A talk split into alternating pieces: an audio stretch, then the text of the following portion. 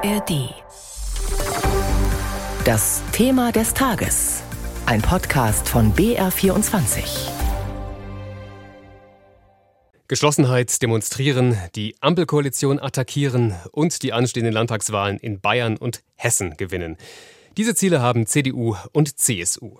Wie man sie erreichen kann, das stand heute in München auf der Tagesordnung beim Treffen der Präsidien der beiden Schwesterparteien. Verabschiedet wurde dabei ein Zehn-Punkte-Programm mit der Überschrift Agenda für Deutschland. Eine Standortbestimmung der Union nennt CSU-Chef Söder dieses Papier. Was die Union inhaltlich beschlossen hat, wie sie in die anstehenden Landtagswahlen geht und auf Bundesebene aktuell dasteht, das wollen wir jetzt analysieren in unserem Thema des Tages. Und zwar mit Eva Eichmann aus der BR-Redaktion Landespolitik, die hier bei mir im Studio ist. Hallo. Hallo. Und mit unserem BR-Hauptstadtkorrespondenten Björn Darke, der mir zugeschaltet ist. Hallo nach Berlin. Grüße nach Bayern. Eva Eichmann zunächst hat die gemeinsame Präsidiumssitzung heute in München verfolgt. Eva, was steht denn im Zehn-Punkte-Programm von CDU und CSU? Ich würde mal die zwei großen Säulen rausgreifen. Und zwar die eine ist die Wirtschaft. Es soll also eine Steuer- und Abgabenminderung sein, sprich keine Steuern mehr auf Überstunden nach dem Motto, wer mehr arbeitet, der soll auch mehr in der Tasche haben. Keine Erbschaftssteuer fürs Elternhaus, weniger Bürokratie für Unternehmen, insgesamt Entlastung also für den Mittel Mittelstand.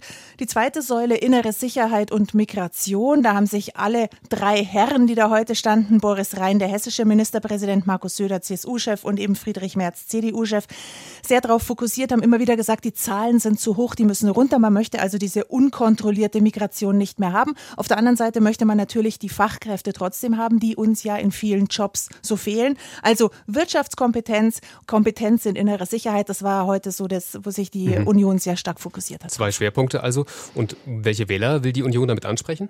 Naja, einerseits natürlich ihre klassische Wählerklientel und auf der anderen Seite auch die, die frustriert sind, die enttäuscht sind vom Kurs der Ampel. Und man möchte natürlich auch eine so Brandmauer gegen die AfD darstellen. Also wirklich versuchen, die Leute, die frustriert sind, die enttäuscht sind, nicht zur AfD abwandern zu lassen, sondern zur Union zu holen.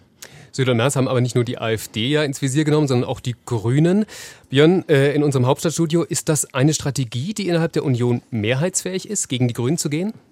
Ich habe da meine Zweifel. Die Grünen sind aktuell der beliebteste Koalitionspartner der Union. Die CDU regiert in sechs Bundesländern mit den Grünen, unter anderem in Nordrhein-Westfalen, in Schleswig-Holstein. Und die dortigen CDU-Ministerpräsidenten Hendrik Wüst, Daniel Günther, die wirken jetzt nicht so besonders unglücklich in ihren Koalitionen. Im Gegenteil, Boris Rhein aus Hessen sagt heute, das läuft bei ihm in Hessen harmonisch mit den Grünen. Und auch hier in der Bundestagsfraktion der Union, da sagen einzelne Abgeordnete, na Moment mal, unser Hauptgegner äh, sollten eigentlich nicht die Grünen sein sein, sondern die AfD.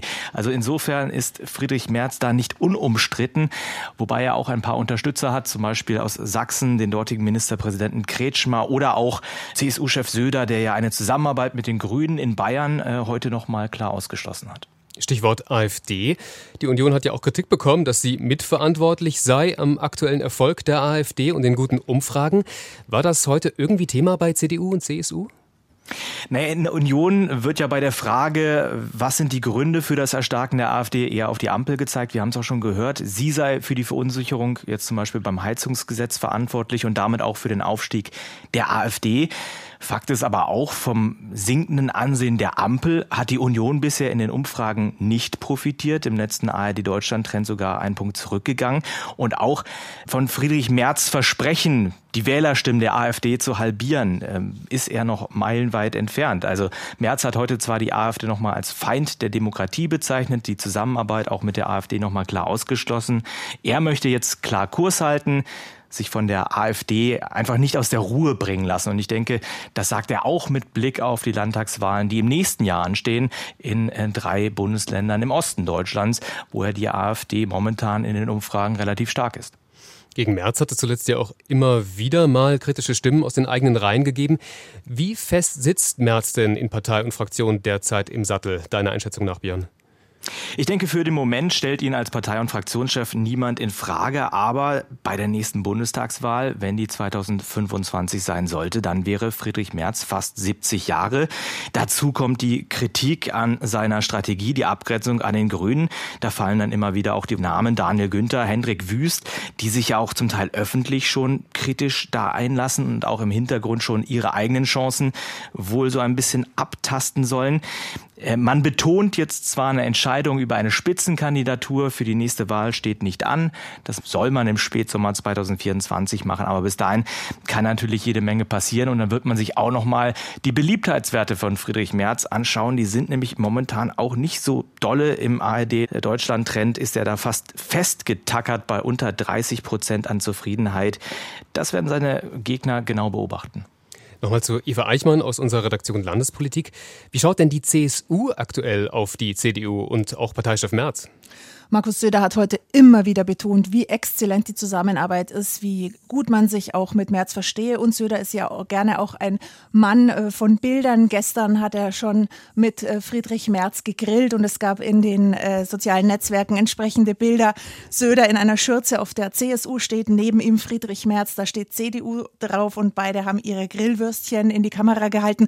Also auch da nochmal wirklich demonstriert, wir sind uns ganz einig, wir sind uns ganz nah und zeigt sich vielleicht auch daran, dass so Punkte wie die Migration tatsächlich in diesem Zehn-Punkte-Papier drinstehen. Vor ein paar Jahren mit Angela Merkel, da wäre das sicherlich so nicht möglich gewesen, aber jetzt Merz und Söder, die sind schon wirklich inhaltlich ganz nah beieinander. Mhm.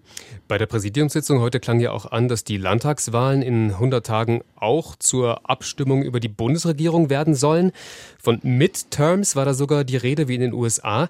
Ähm, Eva, sind es denn aktuell eher die landespolitischen oder eher die bundespolitischen Themen, die den Wahlkampf in Bayern prägen? Ich habe es bislang so wahrgenommen, dass es vor allem bundespolitische Themen sind. Also Söder, der ja extrem gegen die Ampel schießt, äh, immer wieder das Heizungsgesetz. Dann geht es um die Staatsbürgerschaft. Aber wir sehen auch, je näher wir zu den Landtagswahlen kommen, umso mehr wird auch Söder versuchen, landespolitische Themen tatsächlich in den Mittelpunkt zu stellen. Interessant wird die Wahlen, du hast es gesagt, sind in 100 Tagen. Davor ist ein Schuljahresbeginn. Das könnte auch nochmal ganz interessant werden, weil ich glaube, am 12. September geht die Schule los. Dieses Thema Lehrermangel, Erziehermangel, in den Kitas, da könnte schon noch mal was passieren. Das könnte vielleicht auch noch mal die Stimmung irgendwie beeinflussen. Also je näher wir zur Wahl kommen, umso mehr werden diese landespolitischen Themen an Gewicht zunehmen. Hallo, wir sind Christian Schiffer und Christian Sachsinger und wir machen den Tech-Podcast Umbruch. Wir erklären, was hinter ChatGPT steckt und lassen die KI das Abitur schreiben. Wir zeigen, wie man sein Haus oder seine Wohnung am besten vernetzt. Oder was unsere Autos alles über uns wissen. Wir reden über Blockchain, Bitcoin, Quantencomputing, Virtual Reality, DALL-E. Wir erklären die großen IT-Themen und zwar so, dass alle es verstehen. Chatbot, Stable Diffusion und Computerspiele. Genau, auch über Computerspiele. Umbruch gibt's alle zwei Wochen in der ARD Audiothek.